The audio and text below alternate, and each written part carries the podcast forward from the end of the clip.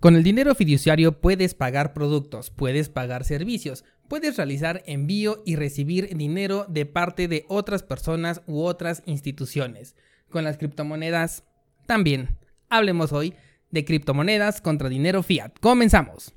¿Qué tal? ¿Cómo están? Me da mucho gusto saludarlos. Yo soy Dani Vargas. Ya es lunes 29 de octubre del 2018. Estamos nuevamente aquí una semana más para hablar de lo que es el mundo Bitcoin y las criptomonedas o todo este criptomundo como a mí me gusta llamarlo.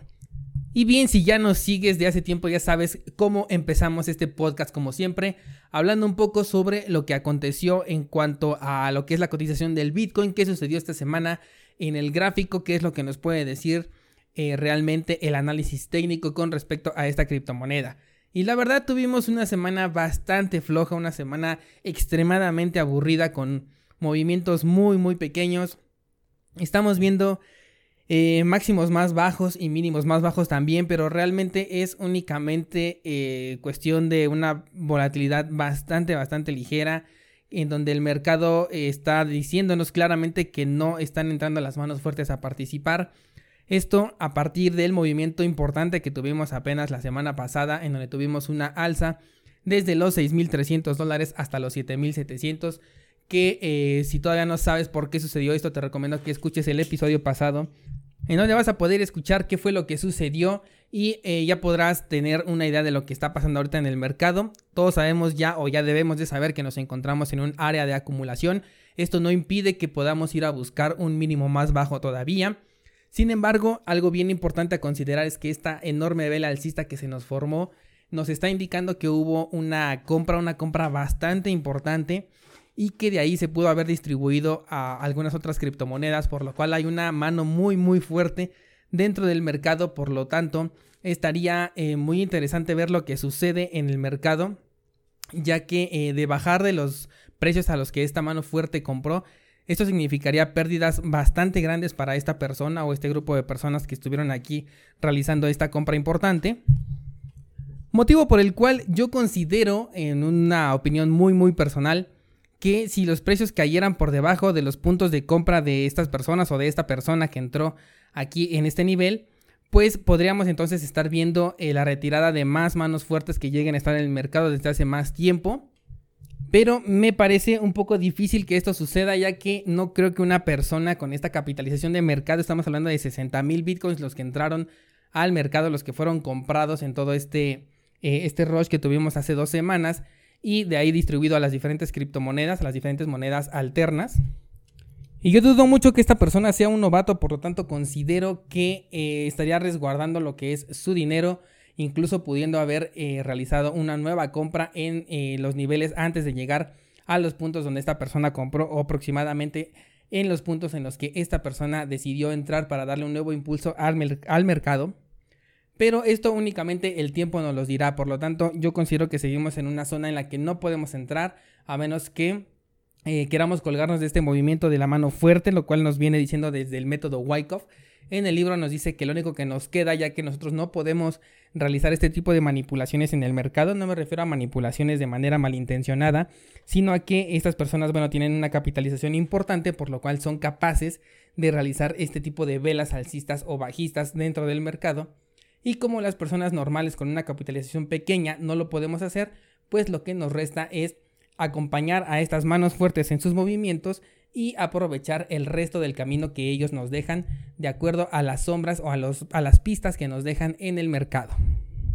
Y bien, como el mercado se encuentra bastante, bastante aburrido y este análisis lo hicimos la semana pasada, si te interesa conocerlo, te recomiendo escuchar el episodio de la semana pasada pues vámonos directamente a lo que es nuestro tema de esta semana, que son eh, las criptomonedas contra el dinero tradicional, el dinero fiat o el dinero fiduciario como se llega a conocer también.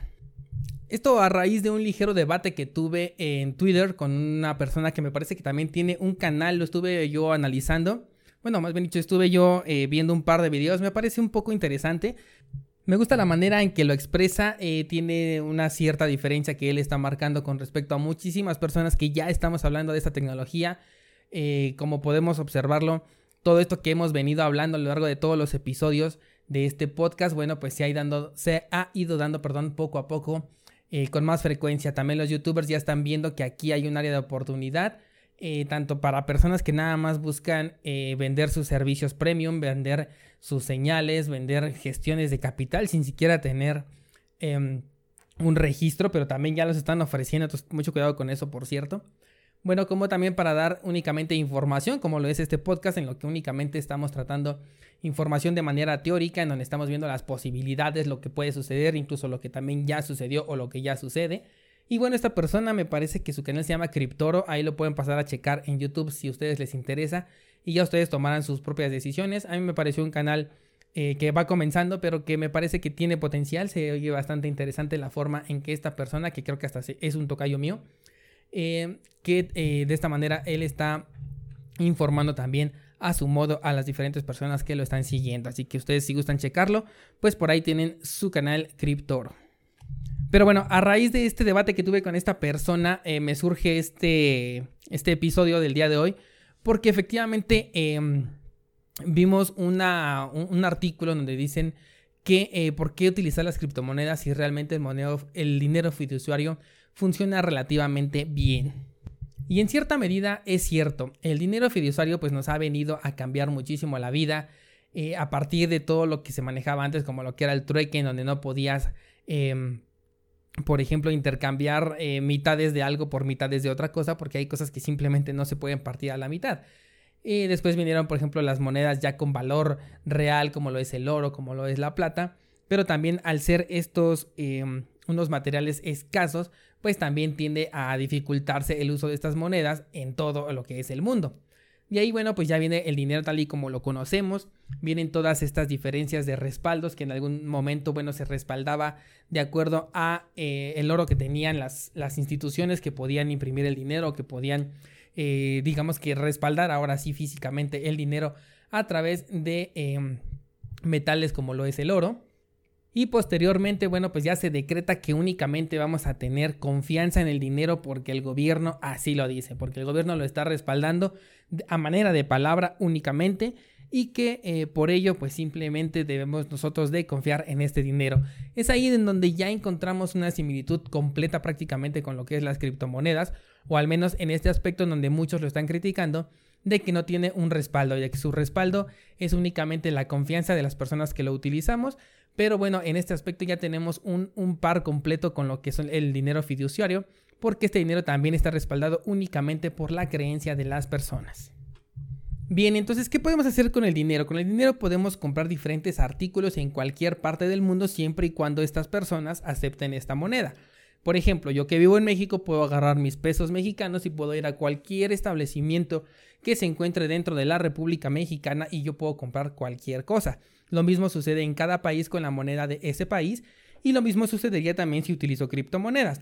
Cualquier persona que maneje criptomonedas y que yo tenga criptomonedas, bueno, pues podemos realizar una compra y una venta a través de estos activos digitales, siempre y cuando ambas, ambas partes eh, cuenten con esa confianza. Y por confianza me estoy refiriendo a ambos casos, tanto al dinero fiduciario como a las criptomonedas. Entonces hasta aquí tenemos relativamente un empate. Pero aquí lo que sucede es que con el dinero fiduciario yo estoy hablando de que vivo en México, tengo pesos mexicanos y puedo comprar en toda la República Mexicana. Pero ¿qué pasa si yo viajo a otro país con mis pesos mexicanos? Simple y sencillamente esa persona ya no tiene la misma confianza. Esa persona me va a decir, ok, yo sí sé que existe tu moneda, pero yo no confío en ella. ¿Por qué? Porque al yo recibírtela, se la voy a tener que dar a otra persona y esa persona, como también vive en este país, hablemos de, por ejemplo, no lo sé, Inglaterra. Estás en Inglaterra, si una persona dice, bueno, yo tengo confianza, ok, te recibo tus pesos mexicanos, pero ¿qué va a hacer esa persona? Le, se le va a intentar dar ese dinero a otra, a otra persona que le compre ahí y simplemente esa otra persona va a decir, no, yo no tengo confianza, a mí dame eh, libras esterlinas. Yo no quiero pesos mexicanos porque yo no tengo confianza en esa moneda porque simplemente aquí no tenemos confianza en, esa moneda. Los mexicanos son los que tienen confianza en esa moneda, pero si yo soy inglés, yo tengo confianza en mi libra esterlina. Si yo soy europeo, bueno, pues tengo confianza en mi euro y así sucesivamente. Aquí es donde ya vamos a tener un punto a favor de lo que es las criptomonedas, porque la confianza de estos activos digitales viene siendo internacional. Es verdad que a lo mejor no la mayoría de las personas todavía lo conocen, no la mayoría de las personas ya lo están manejando, o de instituciones o de centros comerciales, e, en fin, cualquier persona o institución que ofrezca un producto o un servicio. Es real que no cualquiera lo conoce y no cualquiera lo acepta. Sin embargo, cualquier persona en el mundo lo puede aceptar una vez que ya lo conozca. Es decir, que yo tengo, por ejemplo, eh, un Ethereum que compré con mis pesos mexicanos y puedo ir eh, nuevamente ahí con esta persona a, lo que es Inglaterra y decirle, oye, yo quiero comprarte uno de tus productos, tengo un Ethereum, me lo recibes y si esta persona tiene los conocimientos necesarios eh, acerca de las criptomonedas y además, bueno, pues las recibe en su establecimiento, me puede decir, ah, perfecto, claro que te recibo un Ethereum. Y un Ethereum en México es lo mismo que un Ethereum en Inglaterra. No hay, no hay diferencia, no tienen que estar realizando a lo mejor una conversión, por ejemplo, en cuanto a de cuánto equivalen tus pesos mexicanos que me trajiste a libras esterlinas para ver cuánto te puedo recibir. Simplemente tenemos que ver la cotización del momento en cuanto a Bitcoin para saber cuánto es, perdón, en cuanto a Ethereum, que es la moneda que estamos manejando, para saber exactamente cuánto, eh, cuánto Ethereum cuesta el producto que yo te estoy vendiendo o el producto que estoy comprando. Entonces aquí tenemos un punto a favor de las criptomonedas que vienen siendo internacionales, que no son unas monedas únicamente eh, locales de un país o de un continente como lo es el euro, por ejemplo. Ahora bien, siguiendo con el mismo ejemplo, yo no necesito cambiar mis pesos mexicanos en, una, en un centro de cambio para poder viajar a otro país. Es decir, yo llego a Inglaterra, nuevamente vamos a ocupar este ejemplo, y bueno, yo tengo pesos mexicanos, pero yo sé que aquí ocupan libras esterlinas o llego a cualquier otro país y lo busco cambiar por la moneda de ese país. Entonces me acerco a una casa de cambio, le digo quiero comprar la otra moneda y eh, como los mismos aspectos básicos de lo que es el trading utilizan el precio de venta y el precio de compra, ya sabemos que siempre te van a comprar estas casas de cambio una moneda al precio más bajo y te lo van a vender al precio más alto. Esto ya son principios de trading, pero bueno, eso también aplica para este tipo de compras y de ventas de, eh, de cambio de divisas. Entonces no tienes que hacer eso y además de que te van a cobrar una comisión por realizarte ese cambio. Es decir, tú eh, compras a lo mejor el equivalente a una libra esterlina, pero eh, a ti te alcanzaba para una, libra esterlina más unos cuantos centavos. Entonces te están cobrando esos centavos de diferencia por el simple hecho de realizarte este cambio. Sin considerar aparte que te están vendiendo al precio más alto. Entonces también ahí pueden estarse llevando otra comisión adicional. En cambio con las criptomonedas, tu, tu Ethereum que compraste con tus pesos mexicanos directamente en el país en el, del que provienes, vas a Inglaterra y sigues teniendo el mismo Ethereum y le vas a pagar a la persona con el mismo Ethereum sin necesidad de realizar absolutamente ningún tipo de cambio. No vas a pagar ninguna comisión al respecto porque simplemente no es necesario. Tu Ethereum es válido, como decimos aquí, en México como en China. Ahora bien, los servicios digitales, pasemos a, a, esta modernidad que es la que ya tenemos y que nos están proporcionando prácticamente eh, ahora con mayor libertad las criptomonedas. Pero bueno, vamos a hablar desde un entorno neutral primeramente. Con ambas partes podemos realizar eh, envío de dinero o realizar pagos de servicios o realizar compras también a través de medios digitales. Esto quiere decir que a través de Internet yo puedo realizar el envío o recibir dinero a través de criptomonedas o también a través de eh, dinero tradicional. Puedo realizar una compra también con ambas partes y claro, esto tiene que ver con em, qué, es lo que recibe cada una de las páginas. Por ejemplo, en Mercado Libre yo no puedo llegar y pagar con Bitcoin porque simplemente no lo recibe, pero hay páginas que sí reciben criptomonedas y eh, ya puedes hacer ahí las compras. Digamos que ahí la desventaja de las criptomonedas sería que por lo mismo de que todavía no tienen la popularidad necesaria, aunque también de esto ya hablamos en el episodio de Bitcoin, el deseo que ya se cumplió. Si no lo han escuchado, se los recomiendo bastante porque amplía mucho este tema del que voy a hablar aquí nada más muy poquito. Pero eh, en cuanto al dinero tradicional, pues obviamente es el dinero más utilizado, es el dinero más común y simplemente vas a poder pagar en cualquier parte del mundo con él desde eh, la comodidad de tu hogar. Pero aquí sí van a aplicar también los mismos cambios tarifarios de, la, de lo que hablábamos ahorita en el cambio de divisas. Si tú vas a comprar, por ejemplo, en China, que ahorita ya es algo bastante popular, pues sí, lo vas a poder hacer y se realiza el cambio. Bueno, regularmente eso se paga en dólares. Entonces tú, aunque vas a pagar con tus pesos mexicanos, con tu dinero que tienes, no vas a, tener toda esa ese proceso eh, visual de la conversión. Simplemente te van a decir, ok, esto cuesta tantos dólares y ya se hizo automáticamente eh, ahí la, la, conversión, pero también estás pagando no solamente una comisión si utilizas algunos medios digitales como PayPal, este te va a cobrar una comisión por un cambio de divisa. Ahora, si utilizas únicamente eh, para pagar con métodos como lo que son Visa o Mastercard, pues ahí ya va a depender de la institución financiera con la que tú estés trabajando para saber eh, en cuánto están cotizando ellos el dólar, eh, que es con la moneda que estarías pagando, que viene siendo prácticamente la más común, pero tiene diferentes variantes. O sea, con diferentes bancos yo me he dado cuenta cuando he comprado artículos que vienen de otro país o que tengo que pagar a 100 dólares, me doy cuenta que con ciertas tarjetas que manejo, bueno, pues eh, estoy pagando el dólar a un precio y con otras tarjetas a otro precio. Esto depende de la cotización que tenga em, tanto el mercado como estas instituciones financieras, el precio al que ellos estén manejando. Lo que, o sea, normalmente debe de ser prácticamente el mismo, pero puede tener una variación de centavos entre uno y otro. En el ámbito de las criptomonedas, pues va a ser completamente diferente. Ahí simplemente eh, hay que ver a cuánto, eh, cuál, cuál, es la cotización del día a la que se encuentra la criptomoneda que vas a utilizar. En este caso estamos utilizando el Ethereum como ejemplo. Entonces hay que ver nuestro producto que tiene un valor eh, establecido a cuánto Ethereum equivale.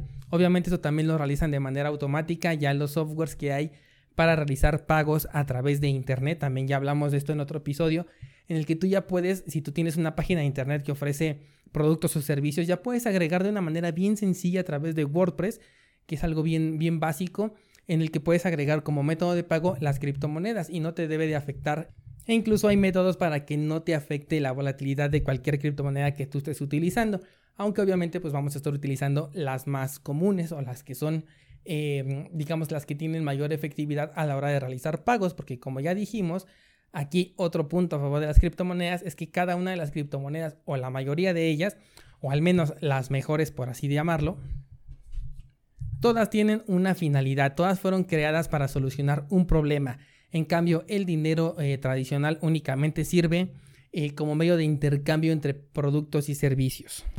Bien sabemos, por ejemplo, que Ethereum eh, puede realizar contratos inteligentes, que por ejemplo em, ADA o Cardano te puede realizar pagos de manera prácticamente instantánea con unas comisiones ridículas, unas comisiones prácticamente nulas de las que eh, pues simplemente no las vamos a sentir o no nos van a disminuir eh, en cantidad notable nuestro dinero cuando realicemos una transacción, a diferencia de como lo haríamos por ejemplo con lo que es eh, PayPal, que ahí sí nos cobran una comisión que es completamente visible en nuestro saldo. Tomando en cuenta el caso de la seguridad, aquí también entra un tema muy importante. Por un lado, las criptomonedas tienen algo bastante seguro, es que son inhackeables, es que las transacciones no se pueden revertir, es decir, una vez que tú ya realizaste el pago, ya no hay nada que puedas hacer para que ese dinero regrese a tus manos. Obviamente se pueden trabajar algunos softwares y después puede haber eh, ya personas que puedan realizar esto porque simplemente son servicios que ellos van a manejar, pero no porque la criptomoneda en sí ya lo traiga integrado.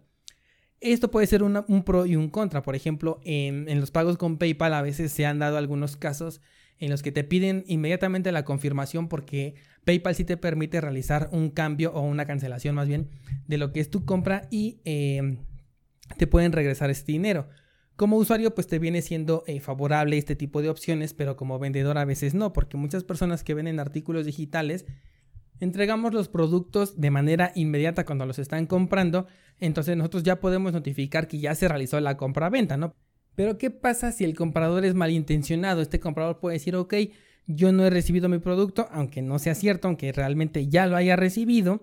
Y pues simplemente PayPal va a tener la opción de regresarle el dinero. Entonces tú como vendedor ahí ya podrás entrar en una disputa, ya tienes que eh, levantar a lo mejor algún ticket o eh, comunicarte con atención al cliente para demostrar que tú ya entregaste ese producto y que efectivamente el dinero pues ya te pertenece. Eh, existen muchos casos de estos que se han dado a través de Internet. Obviamente también las páginas ya han ido metiendo candados para que todo esto deje de suceder. Y con las criptomonedas simplemente esto no sucede. Tú realizas la compra o el pago por, una, por un producto o servicio, el dinero le llega a esa persona, él lo confirma y ya no existe manera de que el cliente pueda eh, pedir un reembolso de dinero. Como les digo, esto puede ser un pro y un contra. Aquí le vamos a dar un punto a ambas partes porque... Em, por ejemplo, si te equivocas de dirección a la que le tienes que enviar, pues no existe poder humano que te regrese ese dinero. Simplemente tú te equivocaste de dirección a la que enviaste el dinero y no hay forma de que ese dinero regrese a ti.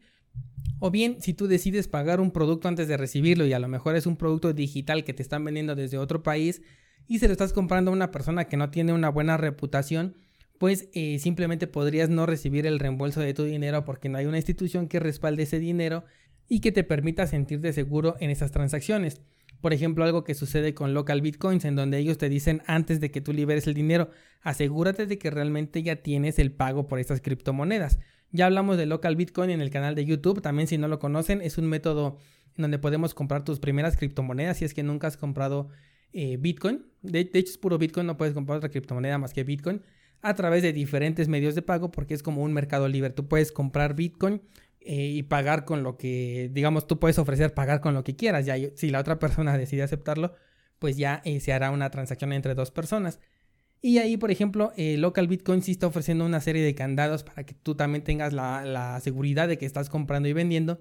Pero mucho de ello viene a partir de ti, ¿no? Que tú estés realmente confirmando que ya recibiste el pago por las criptomonedas que estás vendiendo o viceversa. Y bueno, por último tenemos el tema del anonimato. En las criptomonedas tenemos prácticamente un anonimato total, aunque también depende mucho de qué criptomoneda uses. Por ejemplo, Ripple no tiene esta ventaja. Eh, por ejemplo, Bitcoin sí tiene la ventaja, aunque es posible checar, por ejemplo, de qué cartera viene. Es decir, podemos decir, ok, la cartera 123 ABC le envió un Bitcoin a la cartera 234 BCD. Y, pero no sabemos perfectamente a quién le pertenece esa, esa cartera. Si bien es posible realizar a lo mejor algunos em, rastreos y poder ir viendo en el historial, eh, aunque es un proceso muy complejo, a veces es posible detectar realmente de dónde viene este dinero, pero eh, normalmente esto no es muy factible.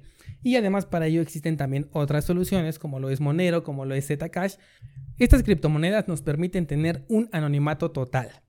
Entonces, aquí con el dinero fiduciario, pues no sucede eso, a menos que lo estés pagando en efectivo. Sin embargo, regularmente no es aconsejable traer tanto dinero en efectivo. Cuando quieres realizar una compra fuerte, pues tampoco vas a andar saliendo a la calle con todo el fajo de billetes para realizar tu compra fuerte. Entonces aquí regularmente utilizamos medios electrónicos.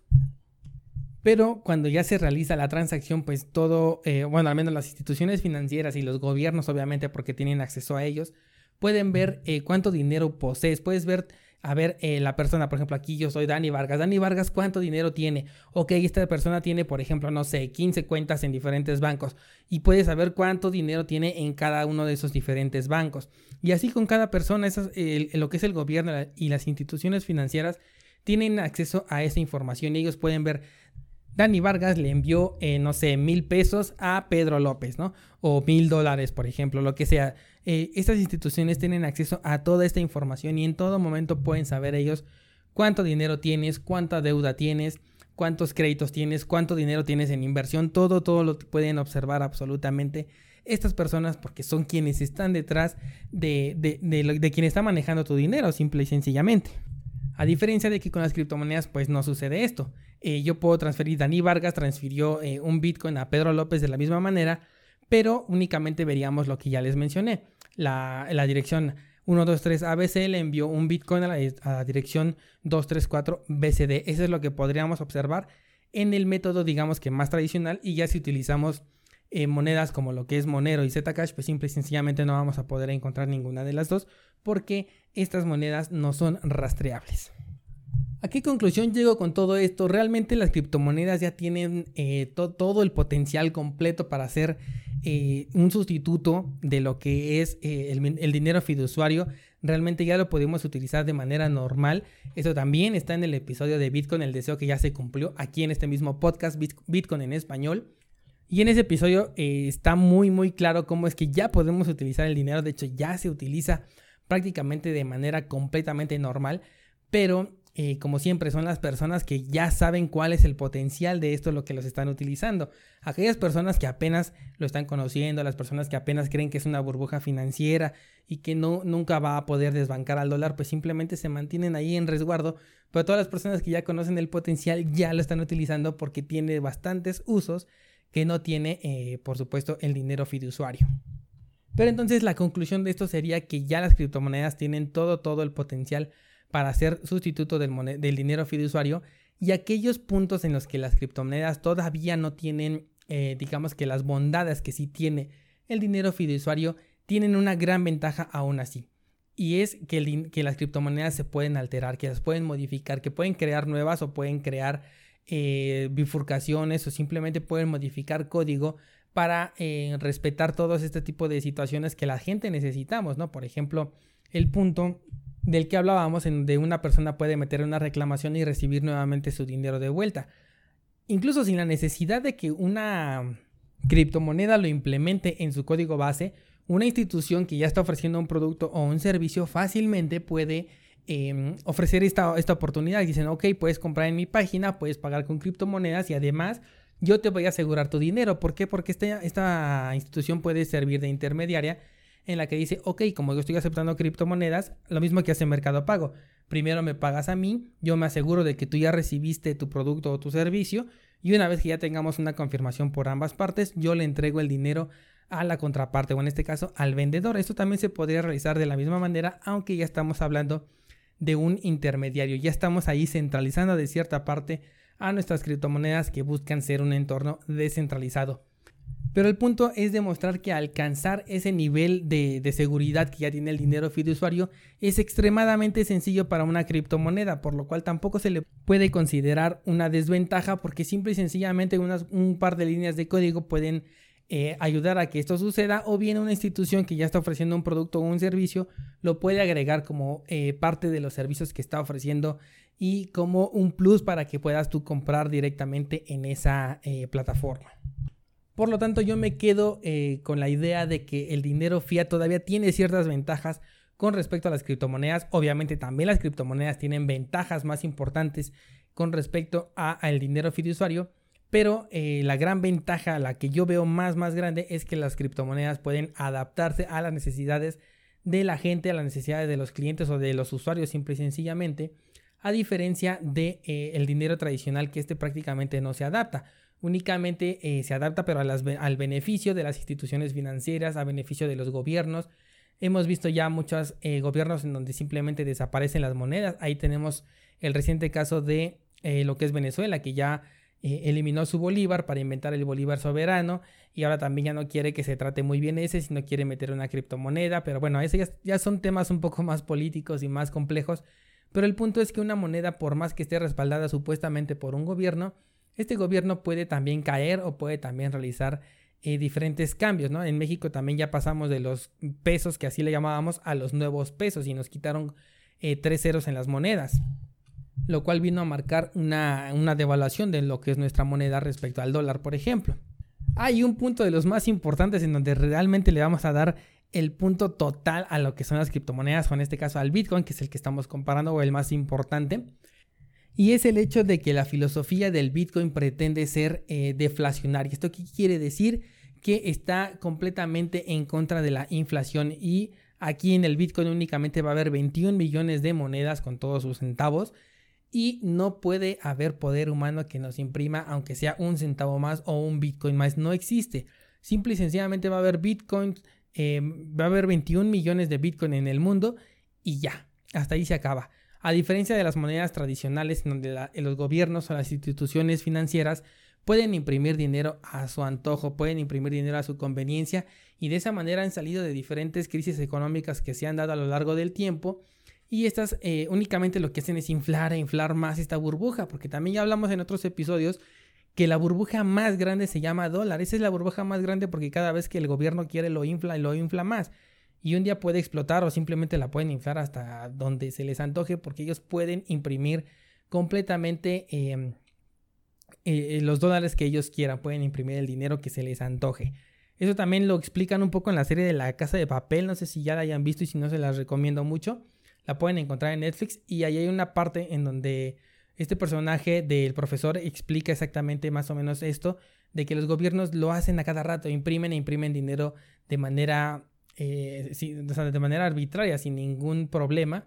Y eh, bueno, la trama de esta serie es exactamente eso, ¿no? Que ellos están imprimiendo dinero y el profesor dice, bueno, yo no le estoy robando a nadie, yo simplemente estoy haciendo lo mismo que hace el gobierno. Imprimir dinero e imprimirlo no es un robo absolutamente a ninguna persona, a nadie le están quitando ese dinero, lo están creando de cero y es un dinero completamente legal porque se está imprimiendo en el lugar en donde se imprime exactamente ese dinero.